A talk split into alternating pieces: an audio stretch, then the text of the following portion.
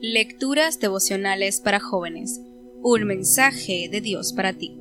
Cortesía del Departamento de Comunicaciones de la Iglesia Adventista del Séptimo de Adegascue, en Santo Domingo, capital de la República Dominicana, en la voz de Jagna Enríquez. Hoy, 6 de marzo. El secreto de la paz interior.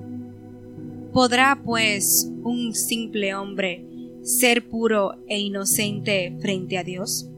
Job capítulo 25, versículo 4.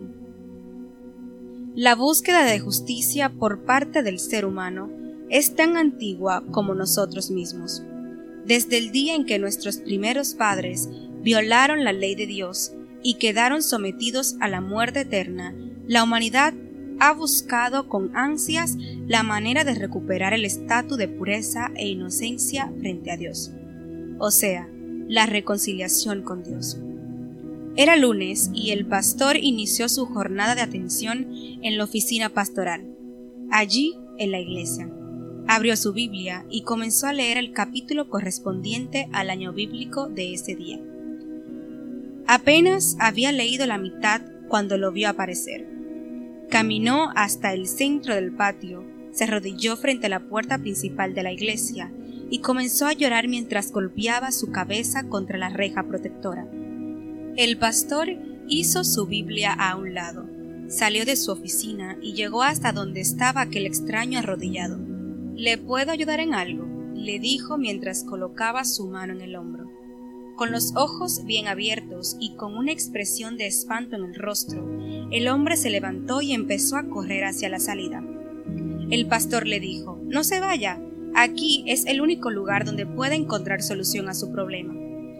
De nada le sirve escapar. Permítame ayudarle. El hombre se detuvo, miró al pastor y regresando se arrojó a sus pies llorando desconsoladamente. Acto seguido, le confesó al pastor que una semana atrás había asesinado a dos personas que habían entrado a su negocio de ropa. Luchó contra ellos y en el forcejeo los había matado. Nadie me vio, porque era de madrugada, pero desde entonces no puedo dormir, no me siento tranquilo, siento un peso en el corazón que me está matando y no sé qué hacer. Ayúdeme, por favor. Aquel día el pastor lo acompañó a la policía. Allí el caballero confesó su crimen y se declaró culpable. Entonces vino la sorprendente respuesta del comandante del destacamento policial. Obviamente, este es un caso de defensa personal.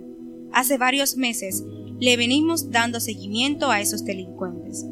Eran violentos y de seguro le hubieran quitado la vida. Váyase en paz. No presentaremos cargos contra usted. Hoy, ese mismo caballero es cristiano y comparte el Evangelio con otros. ¿Era inocente? No, pero fue perdonado y absuelto. Hoy Dios te dice, ¿quieres sentirte puro? ¿Quieres ser declarado inocente? Ven a mí y yo puedo darte el perdón y la paz que buscas. Amén.